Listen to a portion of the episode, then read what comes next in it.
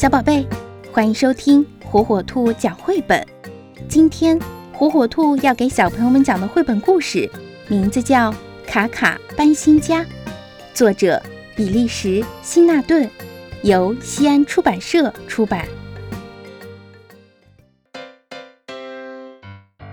也许是卡卡和爸爸妈妈现在住的这栋房子变得越来越小了，又或许是因为卡卡长得越来越大了。总之，卡卡一家现在急需要一栋大房子，一栋可以让卡卡自由长大的大大的房子。又或许在那儿，卡卡还会有一个弟弟或者妹妹呢。卡卡一家东奔西走。把急需一栋大房子的消息告诉了动物邻居们。小猪是第一个跑来邀请大象一家的。卡卡来到小猪家里，发现小猪的房子里到处沾满了泥巴，味道闻起来，嗯，还有一点儿怪怪的。谢谢你，小猪。我们还要再去其他的地方看看。卡卡礼貌地说。长颈鹿家的房子也很棒。可是里面已经住了六只小长颈鹿了，加上长颈鹿妈妈，一共有七个长脖子，二十八条大长腿。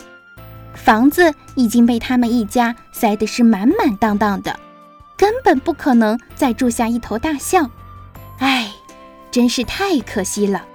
星星住在树上，他呀非常热情地向卡卡招手，可是卡卡不会爬树。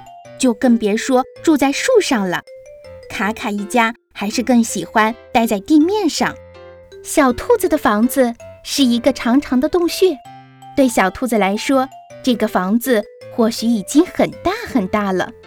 可是对于大象来说，这个房子就太小太小了。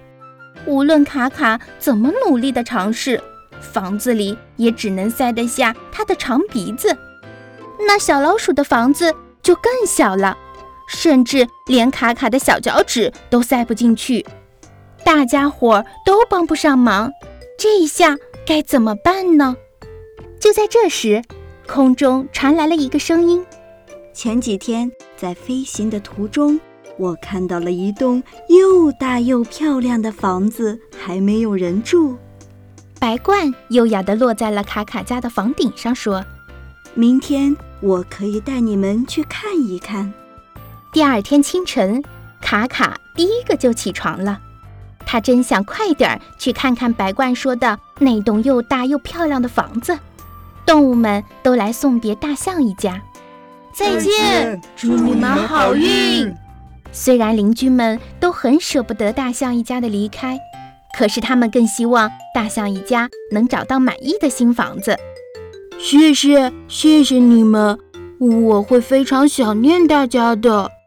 卡卡依依不舍地对大家说。一路上，卡卡被沿途的风景深深地吸引住了。他看到蚂蚁住在高高的土堆里，看到乌龟在下雨时把头和脚缩进龟壳里，看到蜗牛把房子背在自己的背上。看到各种各样的动物住在各种各样稀奇古怪的房子里，竟然还有些会住在水里。就这样走啊走，卡卡还从来没有走过这么远的路。当大象一家最终到达新房子的时候，太阳都快要下山了。好大的房子啊！里面竟然还有个游泳池。象爸爸惊奇地说，就连象妈妈也赞叹道。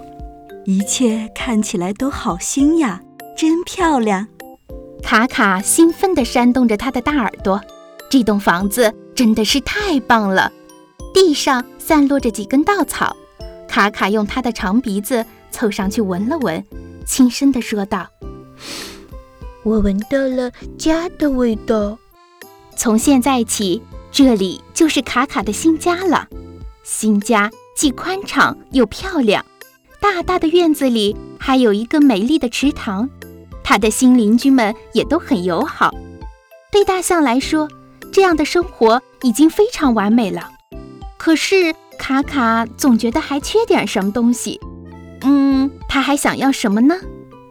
哦，我还想要一个弟弟或者妹妹，因为现在我们已经有足够大的地方给他住了。